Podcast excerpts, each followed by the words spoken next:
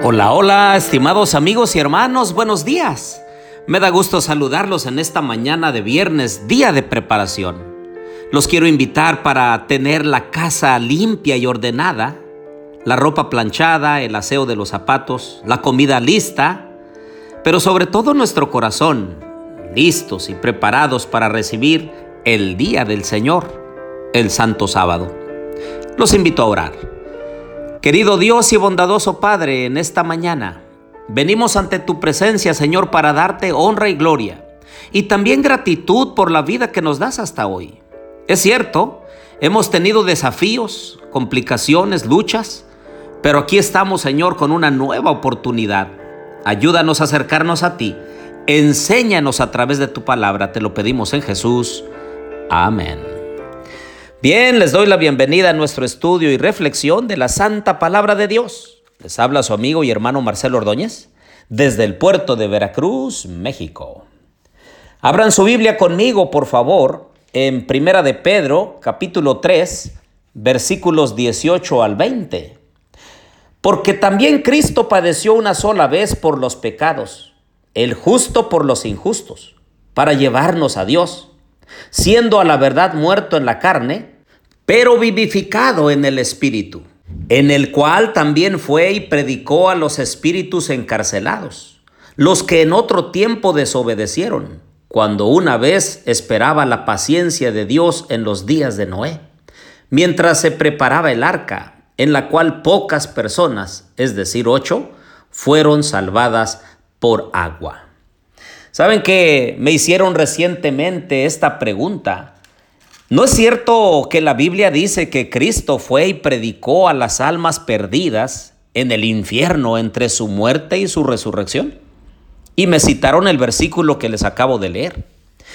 Pues debo decirles que esta es una mala interpretación. Lo que dice es que el Evangelio de Cristo fue predicado por el Espíritu a través de Noé a las personas que vivieron antes del diluvio. Y debiéramos ver eso también lo que dice en Primera de Pedro 1, versículos 10 al 12. Los profetas que profetizaron de la gracia destinada a vosotros, inquirieron y diligentemente indagaron acerca de esta salvación, escudriñando qué persona y qué tiempo indicaba el Espíritu de Cristo que estaba con ellos el cual anunciaba de antemano los sufrimientos de Cristo y las glorias que vendrán tras ellos. A estos se les reveló que no por sí mismos, sino para nosotros, administraban las cosas que ahora os son anunciadas, por lo que os han predicado el Evangelio por el Espíritu Santo enviado del cielo, cosas en las cuales anhelan mirar los ángeles.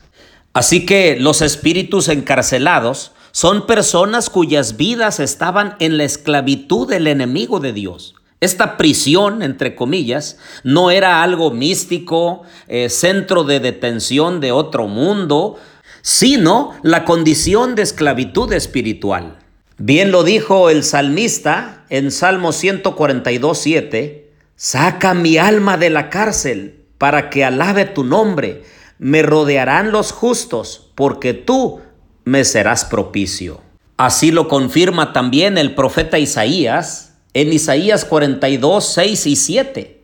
Yo Jehová te he llamado en justicia y te sostendré por la mano, te guardaré y te pondré por pacto al pueblo, por luz de las naciones, para que abras los ojos de los ciegos, para que saques de la cárcel a los presos y de casas de prisión a los que moran en tinieblas. Y allá en el capítulo 61 y versículo 1 de Isaías dice, el Espíritu de Jehová, el Señor está sobre mí, porque me ungió Jehová me ha enviado a predicar buenas nuevas a los abatidos, a vendar a los quebrantados de corazón, a publicar libertad a los cautivos y a los presos apertura de la cárcel.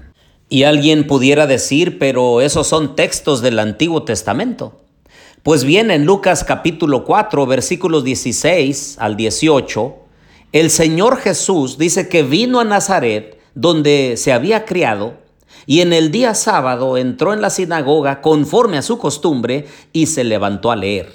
¿Y qué creen que leyó? Pues precisamente Isaías 61, 1 y 2. Ese es el pensamiento realmente de aquellos que creen en una segunda oportunidad. Por eso dicen, bueno, en algún momento el Señor, aunque yo esté muerto, va a ir a los sepulcros, va a ir al infierno y entonces me va a predicar el Evangelio y me va a dar una segunda oportunidad. Pero no, queridos amigos y hermanos. Hebreos 9:27 es muy claro y dice, y de la manera que está establecido para los hombres que mueran una sola vez y después de esto el juicio. Es decir, no hay una segunda oportunidad. Bien lo describió el apóstol Pablo en 2 de Corintios capítulo 5 y versículo 10. Porque es necesario que todos nosotros comparezcamos ante el tribunal de Cristo, para que cada uno reciba según lo que haya hecho mientras que estaba en el cuerpo, sea bueno o sea malo. Aquí está la palabra de Dios siendo tan clara. No hay una segunda oportunidad. Como ya hemos visto, los muertos nada saben, no hay ciencia, ni obra, ni sabiduría, no tienen más parte entre los vivos, solamente están descansando el sueño de la muerte. No hay otra oportunidad para los que mueren. Por eso nosotros, los que estamos vivos, tenemos que tomar la oportunidad de arrepentirnos, dejar nuestra vida pecaminosa y seguir el mensaje de Dios, el Evangelio de Jesús. Queridos amigos y hermanos, si hoy escuchamos la voz del Señor, no endurezcamos nuestros corazones. Vivamos de tal forma que honremos a nuestro Padre Celestial. Vivamos una vida transformada en Cristo Jesús. Hoy que tenemos la oportunidad de tomar decisiones en base a principios, hagámoslo para la gloria de Dios y para bendición nuestra. Los invito a orar. Querido Dios y bondadoso Padre, en esta hora, Señor, quiero pedirte que bendigas a mis amigos y hermanos. Tú conoces a cada uno, Señor. Ayúdanos a entender que mientras que estamos con vida, tenemos la oportunidad de hacer bien las cosas, a tomar buenas decisiones. Ayúdanos, Señor, a tomar esta oportunidad de vida, porque el día que descansemos, allí se habrá terminado la oportunidad de salvación. Bendice a cada uno de mis amigos. Fortalece su fe y su confianza en ti, porque te lo pedimos en Jesús. Amén.